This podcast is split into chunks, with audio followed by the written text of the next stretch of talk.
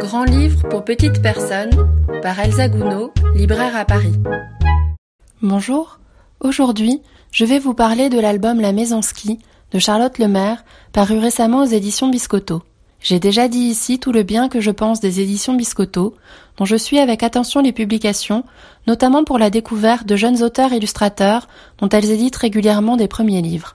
C'est donc grâce aux éditions Biscotto que j'ai découvert le fascinant travail de Charlotte Lemaire en 2019 avec la parution de son premier album, William, la longue vue et le tigre, une superbe aventure et rencontre entre un explorateur et un tigre sur fond de paysages de jungle saisis par les peintures foisonnantes de l'illustratrice. Depuis, en suivant son travail de peintre, mais aussi de décoratrice de théâtre, je me suis passionnée pour l'œuvre de Charlotte Lemaire, aux histoires poétiques et à l'univers graphique où les décors sont prégnants, faits de grande nature et de paysages fous. J'attendais donc avec impatience son deuxième album, qui vient de paraître cet hiver. Dans la maison ski, on suit Barnaby, jeune garçon en quête d'aventure et de découverte, qui voudrait bien voyager, mais qui est aussi très bien chez lui, dans sa maison. Bricoleur, il décide de construire des skis pour sa maison et guette alors la tombée de la neige pour partir en voyage avec son ami Robin Chenille et sa maison. Lors de leur périple, ils rencontreront tant de curieux intrigués qui les aideront à tirer la maison que de curiosités à débusquer dans cette folle nature d'une montagne en hiver.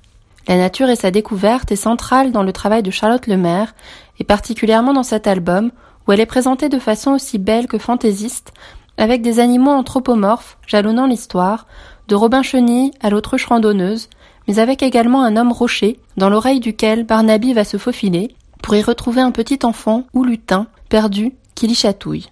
L'on peut d'ailleurs voir un parallèle entre Barnaby et sa petite maison, et Robin Chenille et son possible cocon, ou la famille d'escargots croisés au détour d'un chemin. Cette histoire s'avère tour à tour douce, tendre, délicate, poétique, réconfortante et fantaisiste. Et c'est là tout l'art de l'autrice, de nous emmener dans son monde de nostalgie joyeuse, où l'on se sent particulièrement bien, au creux de cet hiver bien étrange que nous vivons actuellement. Ce livre nous apparaît alors construit autour d'un oxymore dès son titre et sa couverture, et tout au long de son déroulé, ce qui en décuple les ressorts de l'intrigue. Ici, la maison, originellement repère, quel que soit alors l'orthographe de ce mot, prend mouvement pour voyager et partir et participer à l'aventure, et devenir alors refuge. Tout est construit dans l'opposition de ces deux réalités, le chez-soi et l'aventure, qui se rejoignent par l'ingéniosité de Barnaby ayant mis sa maison sur des skis pour l'emmener avec lui. L'oxymore né de cette situation même s'avère le plus doux et délicat possible, tout en faisant naître, par cette opposition elle-même, la fantaisie, voire l'humour de cette histoire d'exploration vers l'inconnu, où l'on part sans valise mais avec sa maison. L'aventure en est alors aussi excitante que réconfortante et rassurante, le chez-soi étant toujours avec nous, même en s'éloignant de plus en plus du point de départ. Viennent alors des questions fondamentales esquissées au fil de l'histoire, questions autour du voyage et des repères. Si le repère est son chez-soi, l'on ne se perd alors jamais, et si l'on a la possibilité de rentrer chez soi à tout moment, quand le voyage prend-il alors fin, et où rentrer ou s'établir, une fois la neige fondue et l'hiver fini? La douceur et la subtilité du trait de Charlotte Lemaire nous invitent alors à vagabonder de chez nous, tout en rêvant d'aventures et de montagnes enneigées.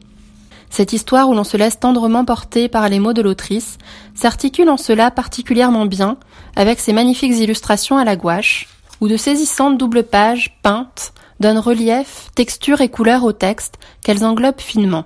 Les paysages enneigés, comme les détails de l'intérieur de la maison, sont aussi éclatants que généreux et donnent envie de s'y perdre en y débusquant toute la minutie fantaisiste de Charlotte Lemaire. Ce monde merveilleux qu'elle crée ici est alors fait de gros détails, comme la métonymie utilisée pour le verger d'origine de la maison où des fruits géants représentent les arbres fruitiers, ou de tout petits détails très drôles, comme le petit escargot à lunettes de soleil que l'on devine à peine sur le passage de la maison. J'espère vous avoir donné envie de découvrir cet album que je conseille à partir de 4 ans, La Maison Ski, de Charlotte Lemaire aux éditions Biscotto au prix de 14 euros. Moi, je me dis qu'un jour, dans ma maison telle que je me l'imagine, j'y accrocherai bien au mur une peinture de Charlotte Lemaire pour y lire doucement et confortablement ces histoires que j'espère nombreuses à venir.